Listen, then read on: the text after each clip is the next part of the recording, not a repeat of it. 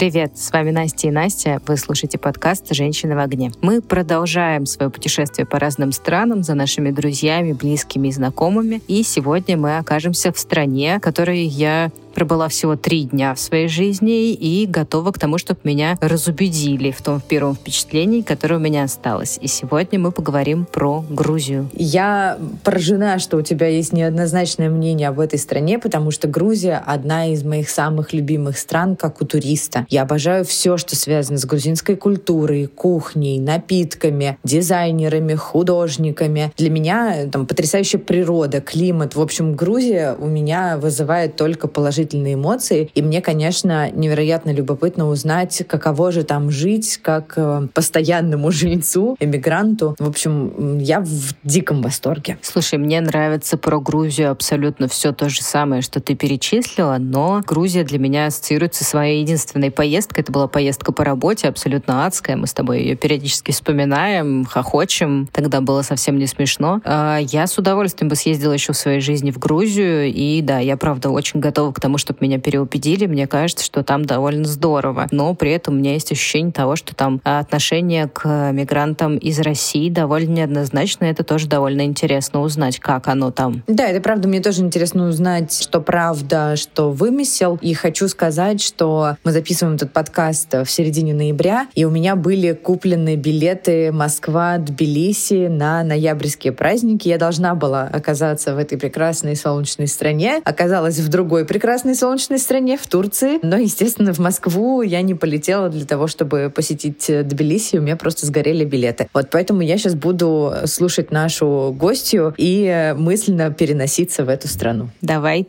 поприветствуем нашу гостью. Я очень рада, что Лиза к нам пришла. Это Лиза Сурина, специалист интернет-маркетинга и инфлюенс-маркетинга. Моя бывшая коллега, потрясающий человек, модница, сама инфлюенсер. В общем, Лиза, привет. Я ужасно рада видеть тебя в нашем подкасте. Привет. Столько приятных слов сразу. Хочется каждый день на подкасты ходить.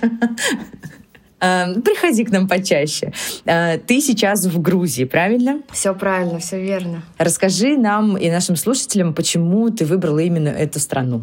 Слушай, это на самом деле сложный вопрос, на который я еще не научилась правильно отвечать. В том смысле, что я запретился говорить о том, что ну это страна, в которой вот я временно, я приехала. То есть я запретился вообще такие формулировки использовать, потому что это как минимум супер неуважительно к стране, в которой я приезжаю, говорить, ой, ну я вообще-то временно, я вообще-то за лучшей жизни тут так на время. Но несмотря как бы на это, понятное дело, что в рамках как бы данных обстоятельств страна была выбрана достаточно случайно, но не совсем случайно, потому что на тот момент, когда мы приехали в Грузию, мы были уже в эмиграции около полугода. Ну, то есть мы улетели из России в начале марта, а в Грузии мы оказались только спустя полгода, то есть в начале сентября. И, собственно, мы пожили в разных уже странах на тот момент, и Грузия оказалась самой оптимальной для нас э, в данной ситуации. То есть это вопрос, ну, во-первых, э, возможности жить здесь без дополнительных каких-то ВНЖ, виз и так далее. В Грузии можно много находиться и долго без э, дополнительных документов. Во-вторых, цены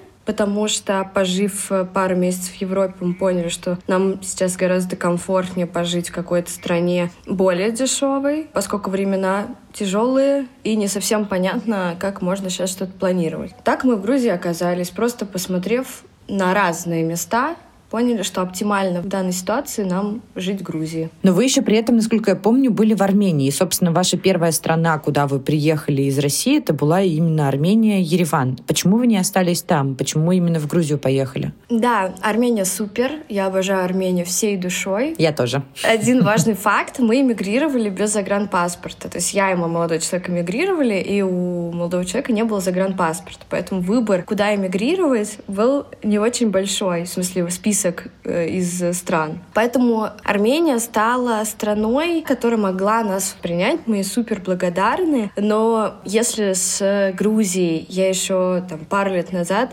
действительно собиралась на пару месяцев приезжать в Грузию, я про Грузию гораздо больше знаю, я в Грузии хотела пожить, то с Арменией получилось так, что это такой как бы отпечаток вынужденного переезда, понимаешь? Как бы мне в Армении очень нравилось жить, мы там завели много прекрасных друзей, но тем не менее Армения была про ту страну, куда мы сбежали. А Грузия все-таки страна, которую мы выбрали. И это почему-то было очень важно. Вот в ситуации этой неопределенности, в ситуации как бы отсутствия какого-либо дома, иметь возможность выбрать, куда, где ты хочешь остаться. Ну, хотя бы на какой-то, возможно, не всю жизнь, но на какой-то обозримый и достаточно большой период времени. Да, я тебя прекрасно понимаю, что очень важно выбрать страну, в которую ты едешь, потому что ты там проживешь, может быть, несколько лет, может быть, несколько десятков лет, мы не знаем, как дальше все будет вообще складываться, а может быть, несколько месяцев, поэтому полностью разделяю. То есть я правильно понимаю, смотри, в Армению можно въехать по российскому паспорту, а вот в Грузию уже можно въехать только по загранпаспорту, а, и нужна ли виза? Все верно. Для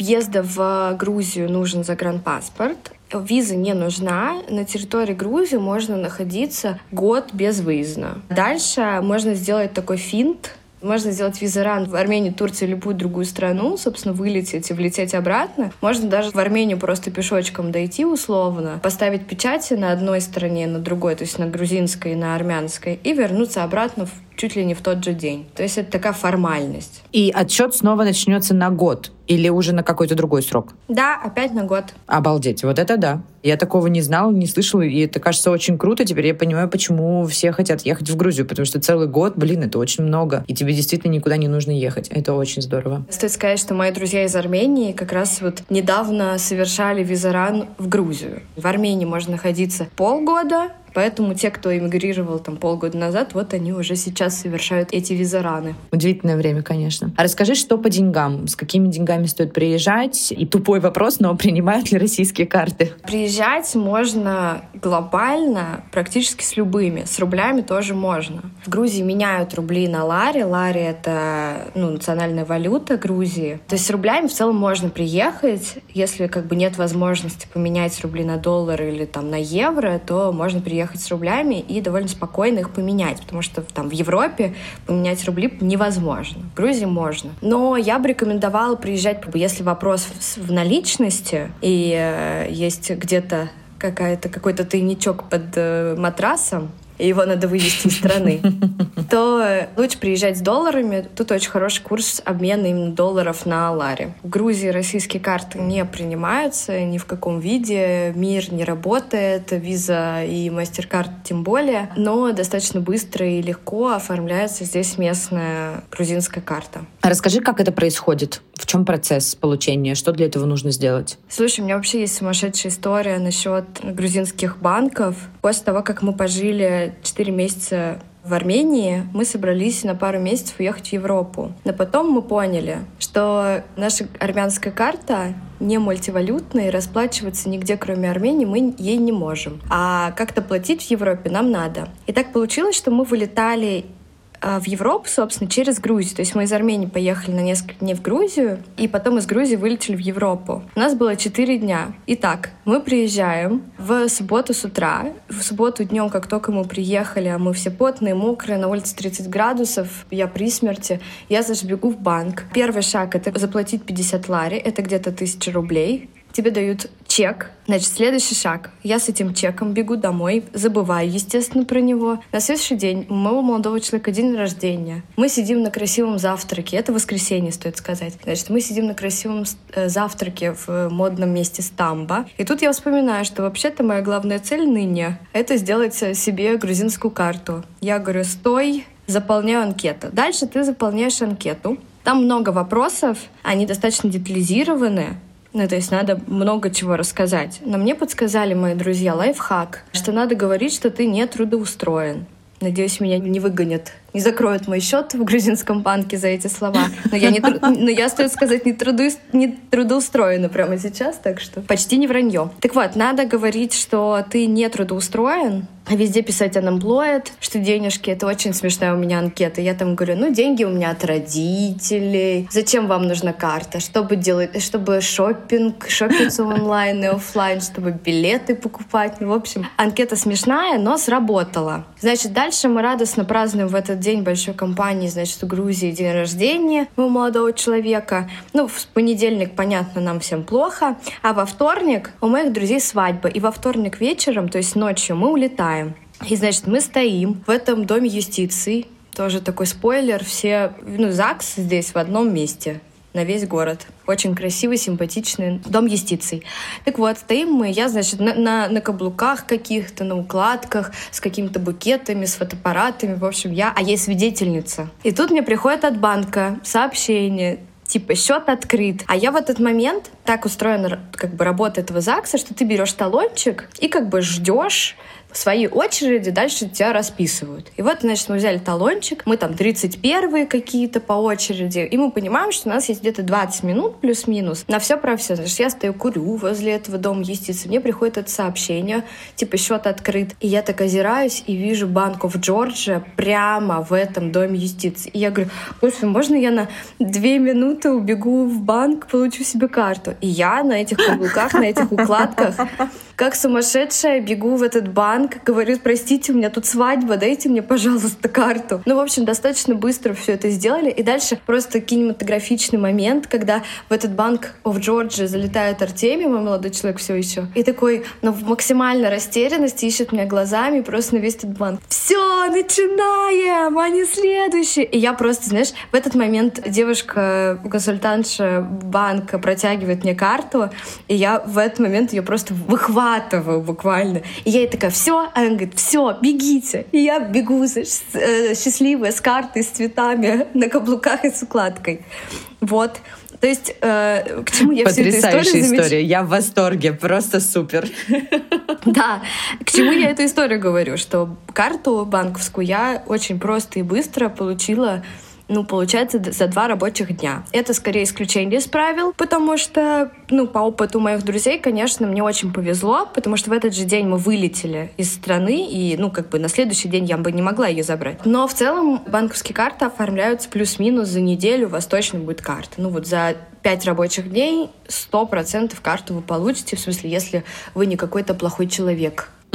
Если особенно примерить на себя личность неработающей девочки, да, да, да, то вообще все супер получится. Такая прям фифа, которая живет э, за счет родителей. Прикольно. А удивительно, почему именно этим людям хотят выдавать карты. Да, да, я тоже не поняла. Но еще было очень удачно, что я могла подтвердить свой образ, понимаешь, что я как бы именно в этот день я на каблуках и с укладкой, обычно нет. Да, это очень забавно. Но на самом деле э, я, конечно, удивлена, что вы в Армении Армении не открыли себе мультивалютные счета, потому что мы в Армении как раз-таки открыли себе мультивалютные счета, и это тоже заняло там примерно неделю. Но э, кажется, что это стоило истории про грузинские карточки. Думаю, да.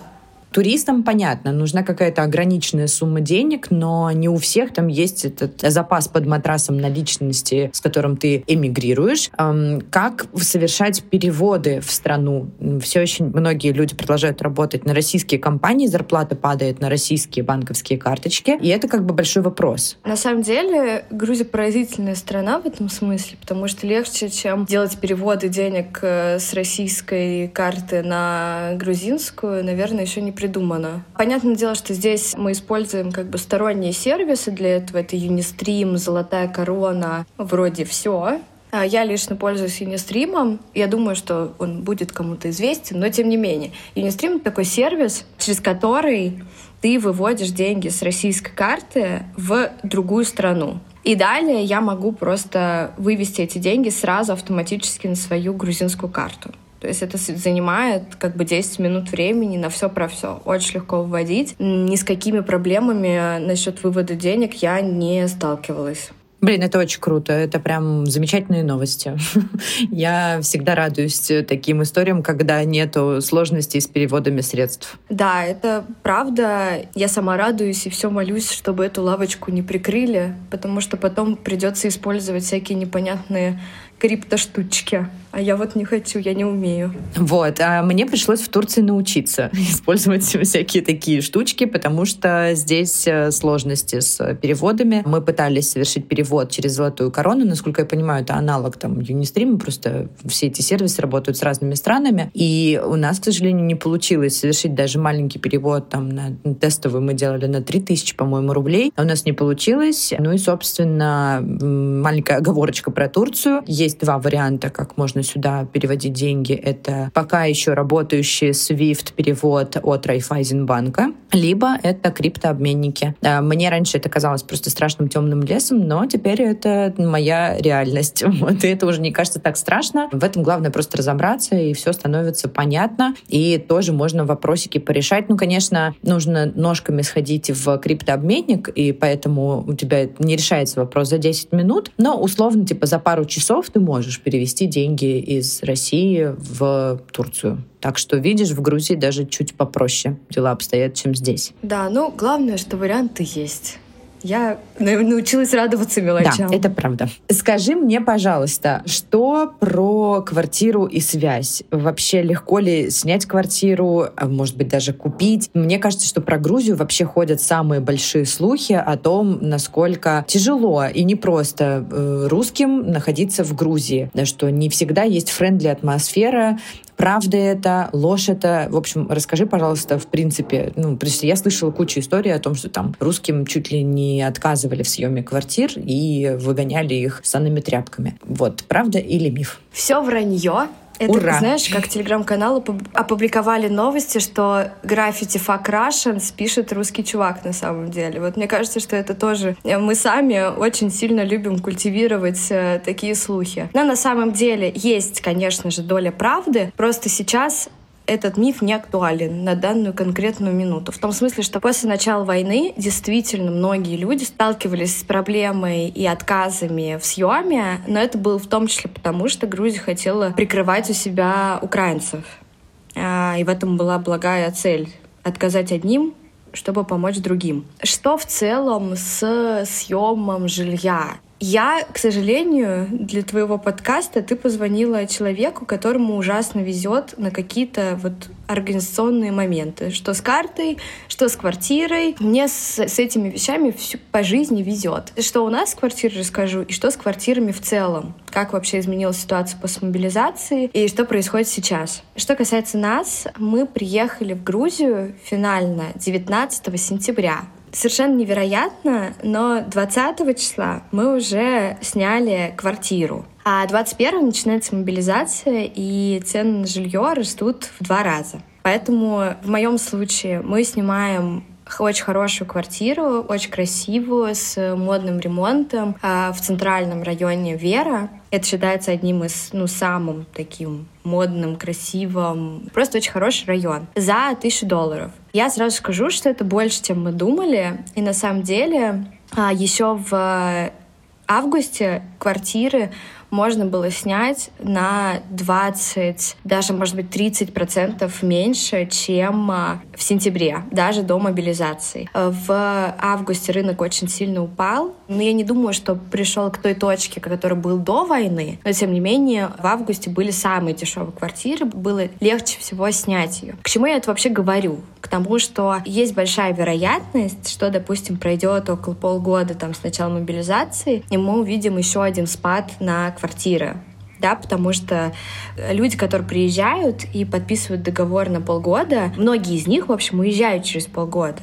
Поэтому в целом рынок может провисать и цены опускаться. Сейчас дорого, наверное, даже очень дорого. Сейчас э, сложнее всего, я думаю, а, снять жилье, чем когда-либо в Грузии. То есть даже друзья, с которыми я общалась, кто переезжал в марте, говорят, что в марте было гораздо проще снять жилье. Ты понимаешь, да, они заняли как бы первый слой рынка, Дальше часть из них выехала, но в целом рынок все равно поплотнел. Потом началась мобилизация, это был уже как, как бы второй слой наслоения этого рынка жилья.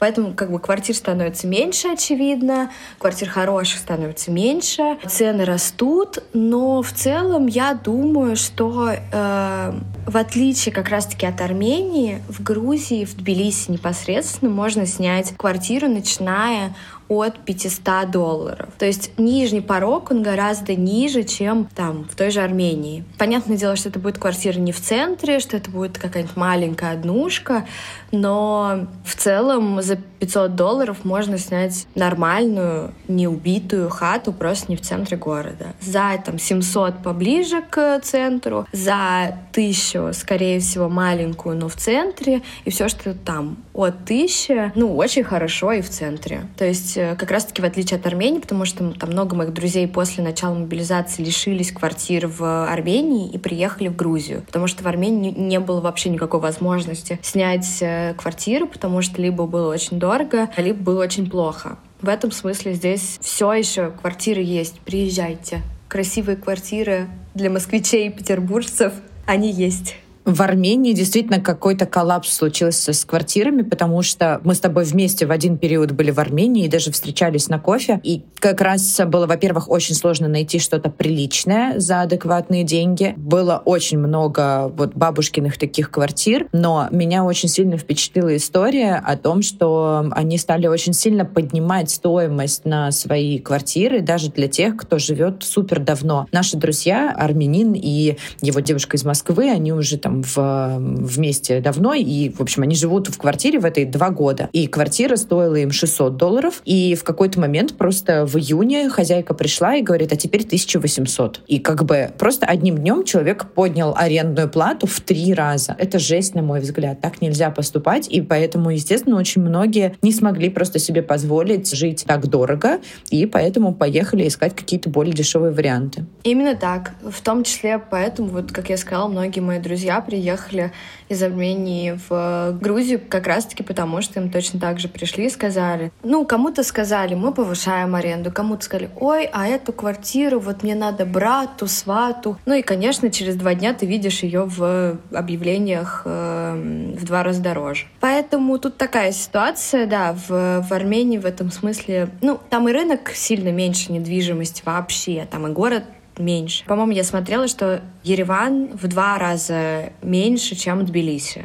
Отсюда, собственно, и такие следствия. Но в целом нет никакого негатива. Ты не сталкивалась с тем, что тебе отказывали в аренде квартиры по причине твоей национальности. Такого ничего нет. Все хорошо, и ты спокойно можешь снять квартиру с любым паспортом.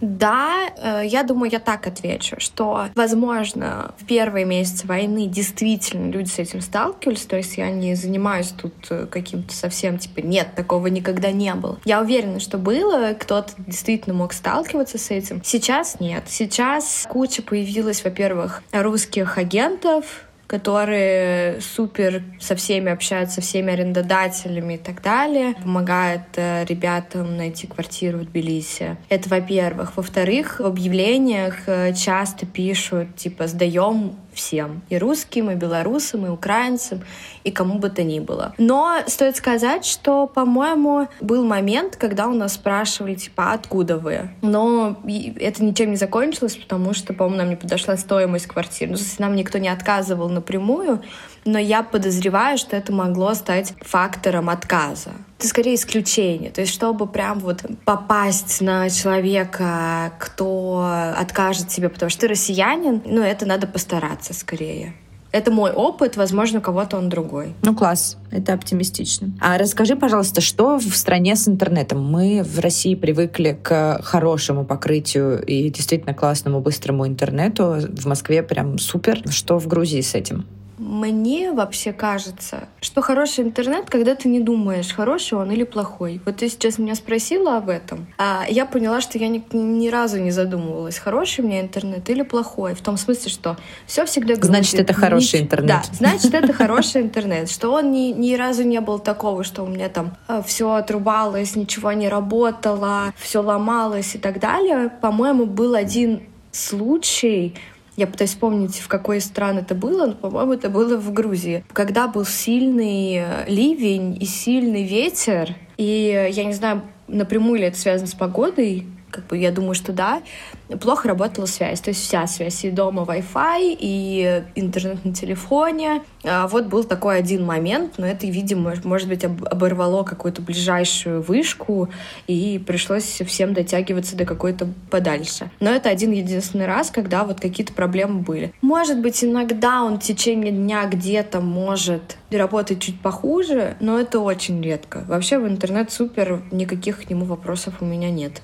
Но сделать себе симку тоже не составляет никаких проблем. Ты просто себе делаешь симку, она работает, и все как бы классно, да? Да, симку сделать очень просто и быстро. Ты просто приходишь, даешь паспорт, тебе делают симку. Все. Пополняешь баланс сим-карты ты с э, приложения. Ну, у меня, допустим, оператор Макти, это, думаю, самый такой распространенный. У него есть еще очень приятные тарифы, что если ты приехал в Грузию на два дня, условно, там можно пополнять на один день, можно пополнить на неделю, можно пополнить на месяц.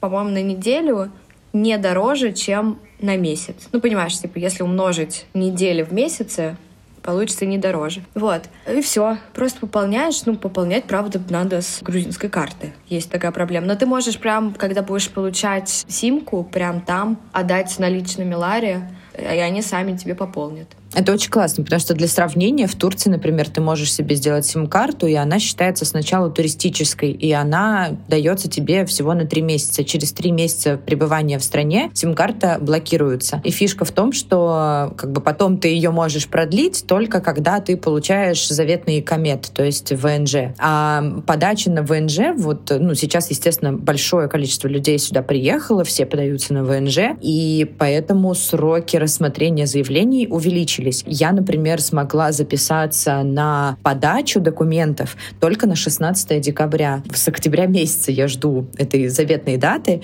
и к этому моменту моя симка уже отвалится. И, по сути, я останусь в стране без интернета, потому что мне все еще не одобрили заявку по ВНЖ. И, в общем, есть такие сложности. И в то же время ты не можешь, например, сделать себе даже домашний интернет, потому что ты не имеешь этого и кометы, ты не являешься гражданином страны, ты считаешься здесь туристом. И как бы бог с ним, там, в съемных квартирах, естественно, уже стоят все роутеры, можно спокойно работать, но мы там сейчас переезжаем в свою квартиру, и нам там необходимо поставить свой интернет, но мы опять же его не можем сделать без акомета. И получается, что мы сейчас рискуем остаться в какой-то момент в ситуации, когда у нас нету ни мобильного интернета, ни Wi-Fi дома. И, в общем, мы сейчас будем думать, как решить этот вопросик. Поэтому я очень радуюсь, когда слышу, что в других странах есть какие-то более простые опции и варианты. Ого, я даже не думала об этом. Это, конечно, жестоко. Почему ты не ответила на письмо? Потому что у меня просто нет нигде интернета.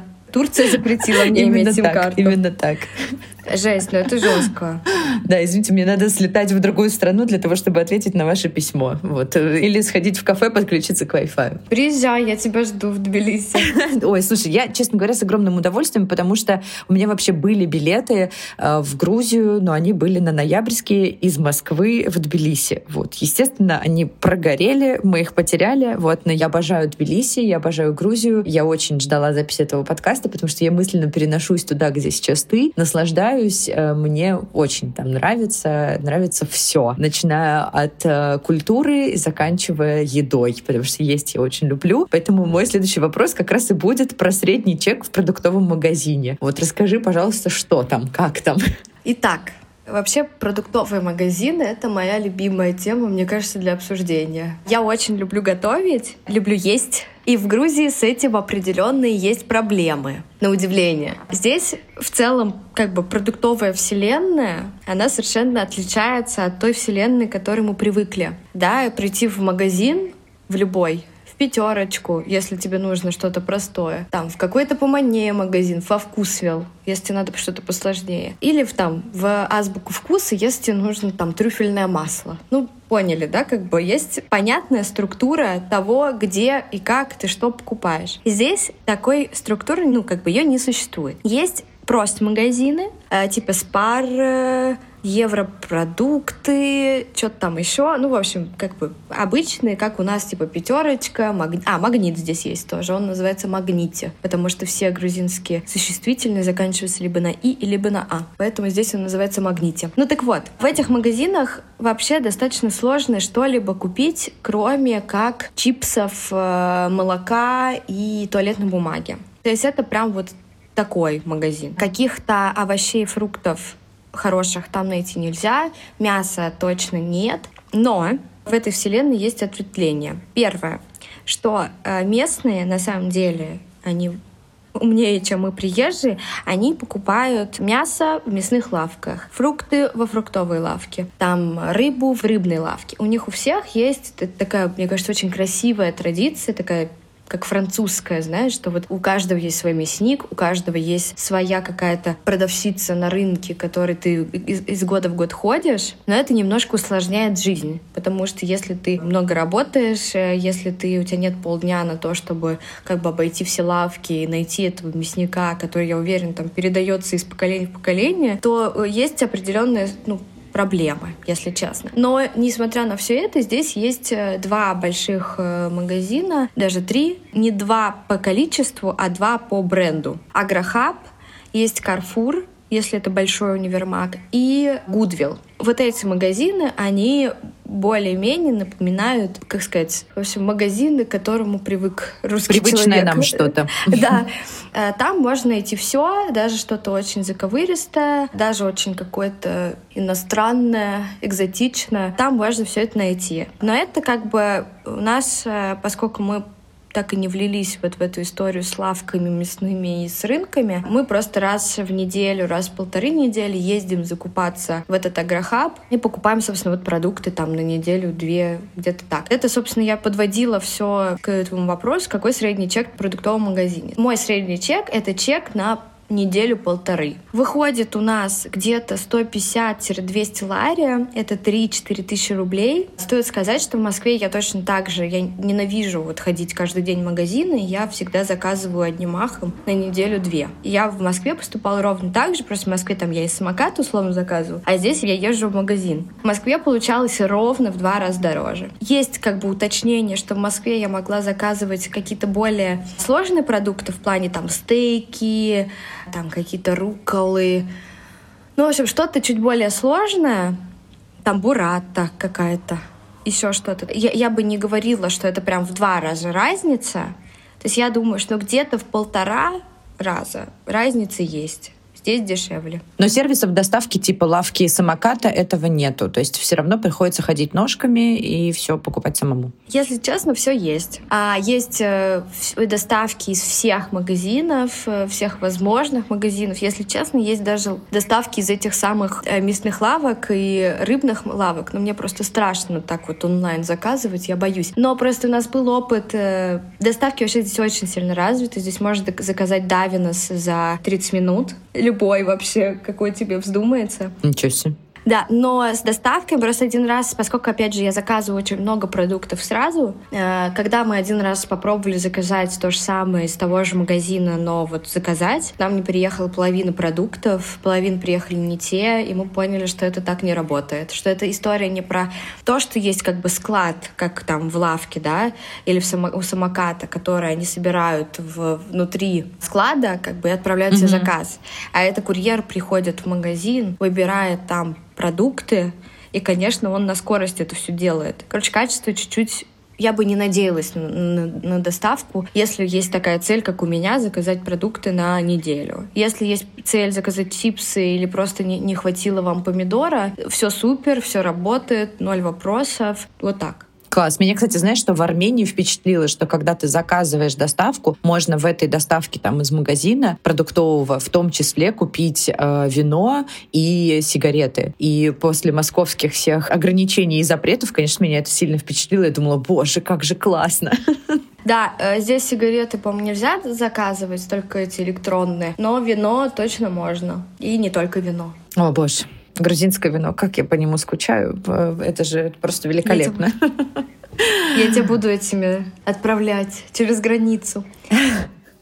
Так, расскажи мне вообще, в принципе, что купить легко, а с чем могут возникнуть проблемы? А, купить легко можно, мне кажется, все что угодно. Ну, в смысле, э, условно, я вчера подумала, что я хочу лепить из глины, которую не надо запекать, обжигать. И я подумала, блин, а где же ее купить? Я начала гуглить, а потом подумала, блин, посмотрю эту глину в доставке. Она конкретно есть из какого-то канцелярского магазина, тебе ее привезут как бы за 30 минут. В целом, любую косметику очень легко купить. Тут очень хорошие доставки из аптек. Важно еще сказать, что в аптеке можно купить в том числе рецептурные в России препараты, то есть любые антибиотики, любые там всякие транквилизаторы. Ну, в общем, ни, ну, я не, никого не побуждаю, но в смысле, если как бы нужны какие-то антидепрессанты или что-то, и вы переживаете, что там, у вас закончился рецепт, э, и вы переезжаете в Грузию экстренно и так далее, скорее всего, вы все это купите здесь. Довольно спокойно. Звучит как сказка, если честно. Да.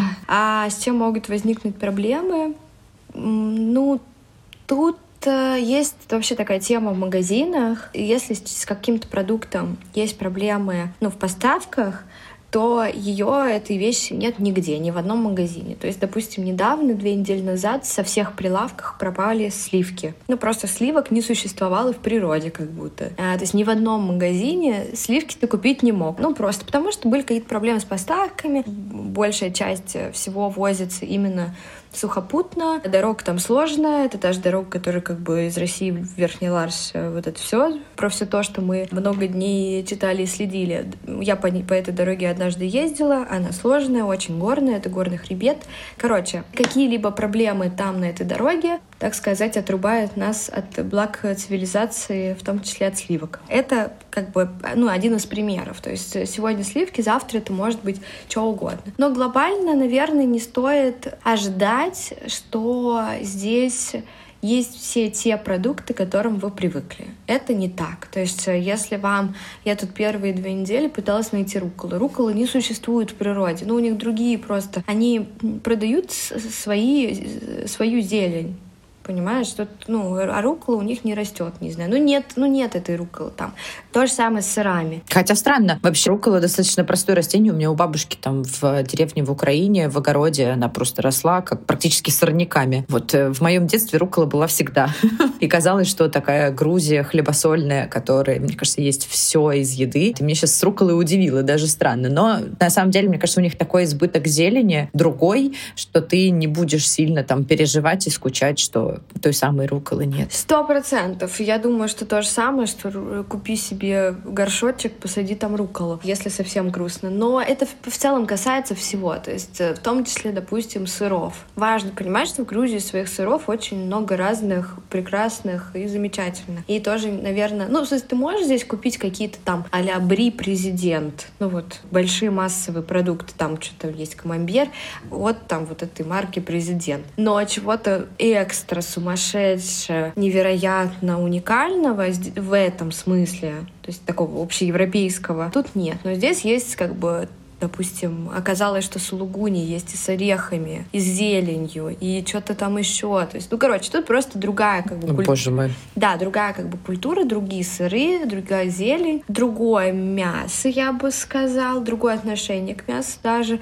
Допустим, тут очень сложно найти курицу, филе курицы не замороженную очень сложно. Серьезно? Да, в магазинах. В магазинах. Ну, то есть в лавках, я думаю, что попроще, но надо знать время, когда ее там завозят. Вот, здесь, да, курица в основном вся замороженная. Она, я знаю теперь, где курицу можно найти не замороженную, но так вот есть, так это существует. Но я даже один раз попробовала и купила замороженную курицу, оказалось, что это ничего плохого в ней нет. Ты знаешь, я вот сейчас сижу и думаю о том, с какими удивительными проблемами которыми мы сталкиваемся в нашей иммигрантской жизни. То есть есть какие-то вещи абсолютно бытовые, к которым ты привык, они, ну, твой комфорт составляют такой ежедневный. Ну, какая-то обычная ну, филе курицы. Ну, то есть ты понимаешь, что ты это можешь купить там, на каждом шагу в Москве. А приезжаешь в другую страну, ты привык к этому, и ты такой, так, а где мое любимое филе курицы? А его нет. И тебе потребуется время на то, чтобы найти. Забавно, конечно, это все. Наверное, люди некоторые будут нас слушать и думать, о боже, какие у них смешные различные проблемы вы вообще видели, что в мире происходит. Но, честно говоря, э, это действительно проблемы, потому что ты тратишь на бытовуху время, как бы у тебя был абсолютно отлаженный быт, ты к этому привык, ты не тратил на это никаких своих ресурсов, энергии на поиск э, курицы или руколы, и вот ты начал тратить на это время, и поэтому, конечно, ты об этом думаешь, задумываешься, и поэтому мы об этом говорим. Да и вообще, я думаю, что довольно забавно, как что сложно найти курицу не замороженную. Мне кажется, что это просто как факт очень интересная вещь. Хочется даже какой-то анализ провести, как так вышло вообще в этой жизни.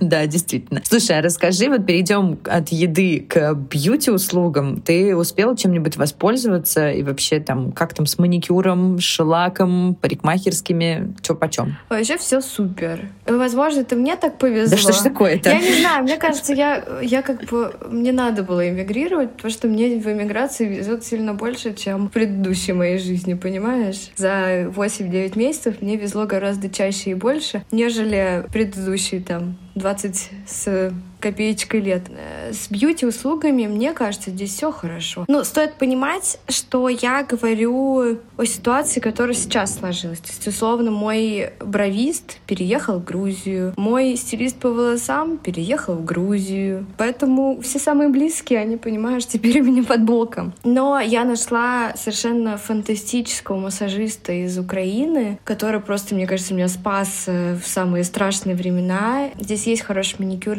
есть сеть Джибар. Это украинская сеть. Они крутые, да, я знаю их, они потрясающие. Да, они очень крутые, они очень модные. Это очень модный, красивый салон. Кстати, там совсем недорогой маникюр, ну, в смысле, особенно если пытаться пересчитать это в какие-то доллары, евро или по старинке в рубли. Это очень дешевый маникюр, хорошего качества. Сколько это получается? Можешь примерно нам прикинуть, ну, типа, там, полторы тысячи рублей, тысячи рублей, сколько? Да, я думаю, что это где-то полторы тысячи рублей выходит за маникюр, шелак, Круто. И все. Ну что там еще нужно? То есть это полторы тысячи рублей. Это самый, мне кажется, модный, самый хороший салон. Я была в одном еще, мне там не понравилось. Я вообще про него говорить не буду. Там тоже работают русские девочки и украинки, но мне там общий вайп не понравился. Джибар супер. Там же можно и попросить, чтобы тебя постригли. Там же и реснички можно, если что, сделать. И бровки, и что угодно. Вот. Тут в целом все супер. Единственное, если в Армении все было очень хорошо с лазерной эпиляцией,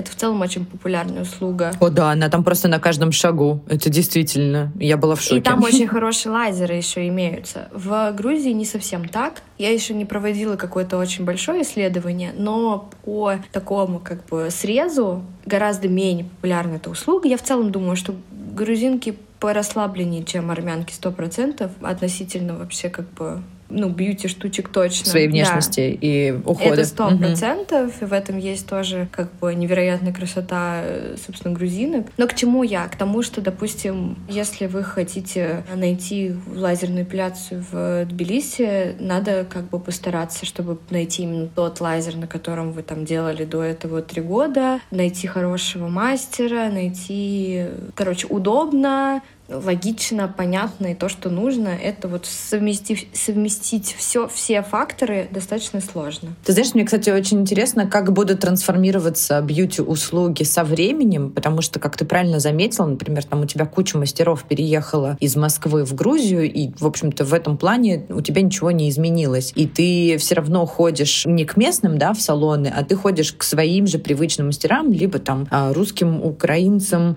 да, белорусам. Я искренне считаю, что лучше наших мастеров в мире нету ни в маникюре, ни по волосам. И э, я с ужасом думала о том, как я пойду здесь в салоны красоты в турецкие. И, естественно, в турецкие я не пошла. Я точно так же там красилась, э, стриглась у мастера, который приехал из Москвы и работал в салоне на Цветном бульваре. И он сделал просто, ну, потрясающую свою работу, потому что это топовый мастер из Москвы. Условно он там уедет, например, через два месяца, и я не знаю, к кому я пойду. Но, опять же, там... И я не знаю, куда я пойду. дешевле.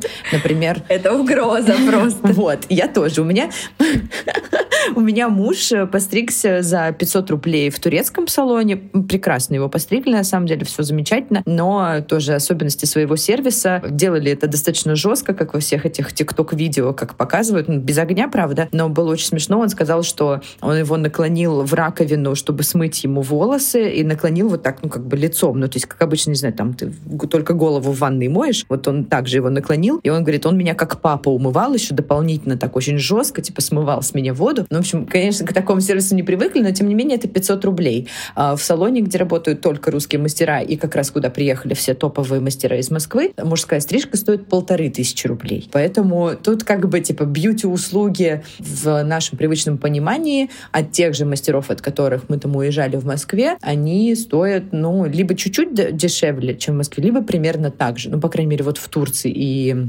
судя по тому, что ты говоришь, ну, как бы чуть дешевле, чем в Москве и там в Украине, но дороже, чем местные салоны будут брать. Конечно, мне очень интересно будет наблюдать за тем, что будет дальше происходить и как будет эта индустрия трансформироваться. Да, слушай, это действительно так. И насчет цен еще хотела сказать, что мне тоже молодой человек постригся за 500 рублей в местном салоне, тоже очень хорошо. То есть мы на мужах наших все бьюти, местные, местные бьюти-услуги. Да, да, да. А, ну, конечно, наши волосы это долго растут. Еще хотела сказать, что... Ну, слушай, все вот мастера, которые из Москвы прилетели, они, конечно, сильно дешевле берут, нежели они брали в, а, в Москве. То есть это еще достаточно... Ну, в смысле, это в целом для кого-то может быть хорошей возможностью попробовать что-то новое гораздо дешевле, чем он делал это, мог бы сделать это в Москве. Условно тот же вот массаж. Я как сказала, что я вот э, хожу к украинскому мастеру совершенно сумасшедшему, совершенно восхитительному, хочу его хвалить каждую секунду. И э, массаж у меня стоит, получается, 200 лари. Это 100 лари — это 2000 рублей. Ну, в Москве э, такого уровня массаж был бы, ну, 5000 минимум. Ну, я хожу там раз в неделю, раз полторы недели, я бы вряд ли, наверное, за пять тысяч рублей, там за шесть ходила бы каждую неделю на массажи. То есть тут тоже как бы такая история есть. Ну тут да, с одной стороны сочувствуешь мастерам, что им, например, пришлось понизить э, свой прайс, но с другой стороны понимаешь, что мастера тоже переехали в страну, где все стало подешевле, и поэтому ты, в принципе, сохраняешь свой уровень жизни на том же уровне, какой у тебя был до того, как ты сюда переехал, просто потому что дешевле жить. На самом деле у меня предпоследний вопрос, что по моде, потому что мы все знаем о том, что Грузия — это страна, мне кажется, в состоящая из дизайнеров. Там на каждом шагу есть классные какие-то свои местечковые бренды. Но вот интересно, что там по глобальной моде и как раз-таки по локальной. Слушай, я будто бы готовилась для подкаста. Я просто вчера встретилась со своей там старой знакомой, которая уже устроилась тут в Грузии э, работать в магазин грузины. Он есть и в Москве, и в Грузии. И она мне очень много всего рассказала и показала про грузинские бренды. И я, как знаешь, как готова все тебе пересказывать. На самом деле... Давай. На самом деле, если серьезно, то мода здесь совершенно фантастическая, а, такая, которая мало где вообще есть. То есть у, мне кажется, что у грузинской моды есть какой-то свой культурный код, который считывается, который как бы понятен. Куча брендов, куча дизайнеров, очень крутых. Многие из них там представлены представлен на Farfetch ах, каких-то там еще сайтах международных, кто-то, у кого-то есть шоурумы там в Миланах, Парижах. Это, ну, это не все как бы грузинские дизайнеры имеют какие-то магазины в Парижах, но у кого-то они есть. Но это очень дорогое удовольствие. Грузинские дизайнеры дорогие. Это совсем не про... Если вот, допустим, российский fashion, да, он пошел по пути массовости какой-то. Ну, то есть в какой-то момент российские бренды смогли конкурировать там с какими-то международными брендами, там как Lime конкурировать Zara, условно, это я из головы придумала. Или там Тумут открыва... ну, открыт там по нескольким э, городам России и там может конкурировать с какими-то более дорогими брендами. Ну, я условно. Да, может конкурировать это, конечно, ну, как бы каждому свое, думаю, это не мне говорить, в общем, может он или не может конкурировать. В этом смысле грузинская мода, она больше про искусство. Это не про найти треники от грузинского бренда. Это не про это. Это про купить себе свадебное платье от грузинского бренда, это купить себе какой-то невозможно красивый наряд. Они очень клево работают с кожей, там, к сожалению, для многих с натуральной кожей, но, тем не менее, там, если вот э, какие-то такие запросы есть, то они очень круто вот с какими-то такими вещами сложными работать, со, со сложными текстурами, со сложными вещами. У них очень много таких деконструированных вещей. Вот. Но, опять же, грузинская мода, она про что-то вот очень эксклюзивное, не про массовое. И про качественное в то же время. Да, да, ноль вопросов. Это я почему-то забыла. Я просто, знаешь, как созерцатель. Все, как да. красиво. Ну и, конечно, Но я тебя прекрасно конечно, понимаю, очень... потому что это действительно очень красиво. Это невероятно красивый, есть очень красивый, хочу просто от сердца. Я когда туда пришла, чуть не умерла, если честно. А, есть такой магазин Байерс, а, он э, находится в старом городе в Салалаке. Там, собственно, представлены несколько грузинских дизайнеров. Ё-моё, это очень дорого, но в смысле это прям ну, это, это как бы цены, ну, больших, международных, э, дорогих, люксовых брендов. То есть это история, ну, то есть там условно пиджачок ты купишь, ну, за тысячу долларов, наверное. Но это очень красиво, я почти плакала. Э, там просто я не хотела туда уходить. Там есть два зала, и второй зал — это собранный винтаж, а, просто, ну, как бы это как к грузинской моде мало относится, но кто интересуется, очень советую туда сходить. На самом деле магаз достаточно известный, просто я не могла туда два месяца дойти, поэтому я до сих пор под адским впечатлением. Второй зал отдан полностью под винтаж. И, ну, это винтаж, конечно, это не секонд-хенд, это винтажный, шикарный магазин, где висят конкретно музейные экспонаты. То есть там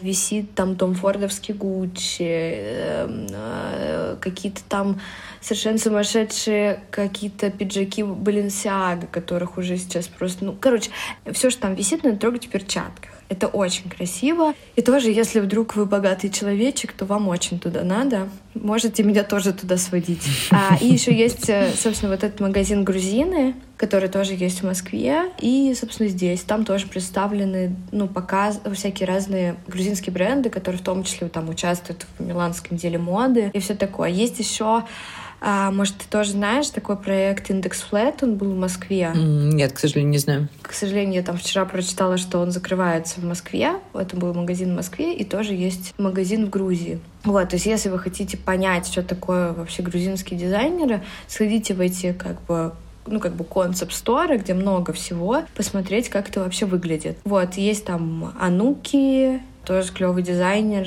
клевая дизайнерка, она же жена мэра от Белиского. Очень они красивая пара. И вещи у нее тоже очень красивые. Круто, очень круто. А, даже не знаю после этого, как тебя спрашивать про масс-маркет и стоит ли вообще это делать. А, но я думаю, что в Грузии, наверное, можно купить там привычно нам Зары и Эйчик. Но надо ли делать это после того, что мы услышали? Ну, не считая цен. А, ну надо, к сожалению. Все еще очень дорогие эти грузины. Не нравится, что они такие дорогие. Я бы уже вся с ног до головы не ходила. А, слушай, не, здесь есть Zara, здесь есть H&M, а здесь есть какие-то базовые бренды. Zara ужасно дорогая, в два раза дороже, чем в Европе, в полтора раза дороже, чем в России когда-то была. Как бы здесь куча секондов, они очень хорошие, они модные, и это тут как бы в секонд ходить, это как бы супер не стыдно, и уже давно не стыдно. То есть если в Москве там в России это стало не стыдно там два года назад из разряда, еще год назад, то здесь как бы все мод модные люди одеваются в секонд-хендах и вообще как бы не переживают из-за этого. Но есть как бы проблемы с какими-то базовыми штуками, типа где купить белую футболку. Ну, в H&M, но эти там белые футболки в H&M сметают, как только их привозят туда. Там носки, трусы, ну, то есть какие-то штуки. Вот это просто моя подруга, которая с марта здесь, она как раз делилась своими вопросами. Она говорит, мне надо носки купить, я даже не знаю, где их купить. А где же купить-то? Ну, то есть, короче, модные вещи тут купить гораздо проще, нежели какие-то базовые. Но и мне кажется, что и Тбилиси, и вообще Грузия сама не про базовое что-то. Она очень про удивительное что-то, знаешь, как будто и во всех сферах э, жизни, которых можно вообще представить себе, все не очень как мы привыкли. Ты знаешь, я весь подкаст э, думала о том, что ты описываешь какую-то идеальную страну. На каждый вопрос были только восклицания, как все здорово и как круто. Я не могла найти для себя лично ни одного минуса. Первое, что ты сейчас, наверное, озвучила, это проблемы с базовой одеждой. И, собственно, мне кажется, вот последний вопрос, который я хочу тебе задать, что тебе больше всего нравится и что не нравится в той стране, в которой ты сейчас живешь? То есть Курица замороженная тебя не удивила. Ты знаешь, бог с ним. тебя поразить Честно говоря, бог с ним. Как бы, когда у тебя все вот это вот э, на чаше весов, и там какая-то несчастная курица, да и черт бы с ней. Я готова есть только говядину. Э, не, ну, понятное дело, что я шучу скорее. Что мне больше всего нравится и не нравится в этой стране? Я, кстати, не считаю себя человеком, влюбленной в Тбилиси, в Грузию. То есть у меня нет каких-то совсем сумасшедших. То есть я не хожу и не думаю, господи, какое счастье, что я здесь. Ну, в смысле, когда это совершенно без какого-то рационального звена. В смысле, я очень отчетливо понимаю, что мне тут здесь хорошо, но здесь есть и минусы. Мне больше всего здесь нравится. Ну, не могу я это про это не говорить. Это погода, ну это просто жесть. Но я вот, э, мы сидим с тобой, какое сегодня число? Конец ноября. Послезавтра уже зима на наступает, понимаешь? А мы сидим, у меня за окном 20 градусов солнце светит. Я пока в это не могу как бы это осознать и поверить. Это первое. Второе, очень хорошие грузины эти. Они такие такие хорошие, правда. Э, хорошие очень люди, очень приятные. Как будто и знающие себе цену, и очень открытые, очень приятные. Люди тут сумасшедшие. Ну, сумасшедшие крутые в смысле. Грузия очень модная. Она, я, знаешь, вот это еще один из того, что мне нравится.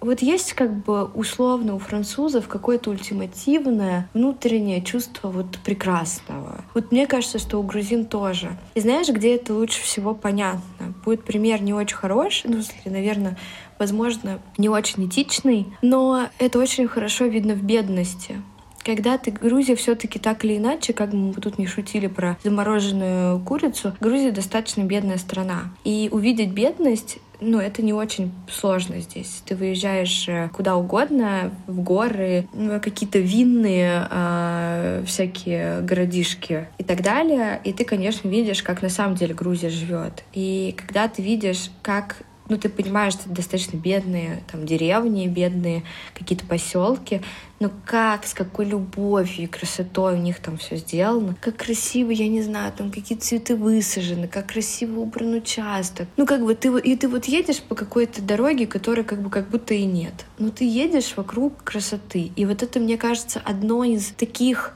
важных отличий Грузии, во-первых, от ну, многих постсоветских, как минимум, стран. Да и вообще в мире, мне кажется, не так много стран, где на каком-то вот внутренне-культурном уровне заложена вот эта вот тяга к красоте. Вот это мне очень нравится, мне это очень вдохновляет, и это вообще видно ну, что и люди красивые. Красивые — это я не, как бы, не то, что на обложку журнала надо, понимаешь, да? А это просто про красоту какую-то вот, ну, которую ты просто видишь. Для меня все грузинки невероятной красоты, потому что они все разные потому что они вообще не, не как будто не пытаются походить на кого-то. Все грузины тоже красавцы, все, ну просто, я не знаю, это очень все красиво, и это очень красивая страна, и как бы визуально, и внутренне. Но сейчас мы переходим к тому, что мне не нравится в этой стране. Мне не нравится, конечно, что они так, ну это такое, знаешь, мое душевное излияние, что они так э, рядом с Россией находятся и что они так,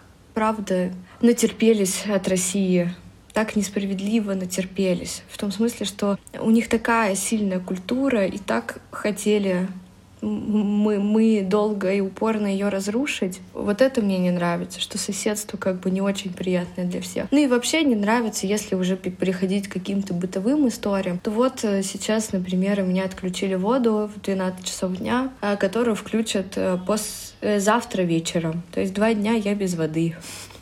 Вот. Ничего себе.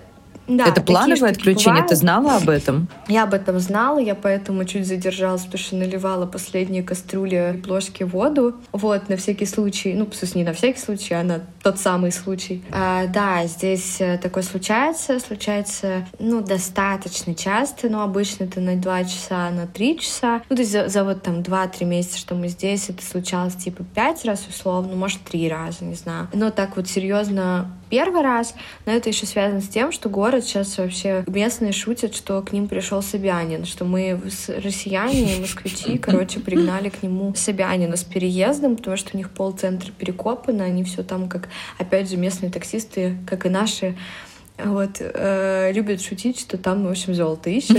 Сколько раз я в жизни слышала эту шутку, наверное, миллион. Но мы это уже проходили, вот. нам а, это все знакомо.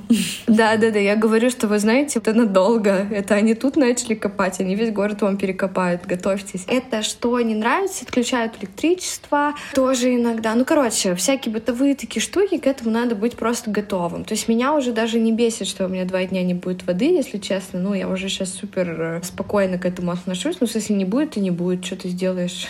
Я в другом городе. Короче, сейчас я еще подумаю, что мне не нравится, потому что, правда, я как э, влюбленная девчонка тебе наговорила два часа подкаста. А ты знаешь, а, честно говоря, мне кажется, что даже про Грузию и не надо никаких больше плохих вещей говорить, потому что пусть это останется такой светлой страной, потому что пока ты говорила о плюсах, я думала о том, что у меня за этот год дважды сорвалась поездка в Грузию. Первый раз мы должны были лететь на 50-летие моей мамы в апреле месяце, по понятным причинам поездка была отменена, как-то, в общем, тогда настроение было совсем не то. Второй раз в ноябре месяце потеряли билеты.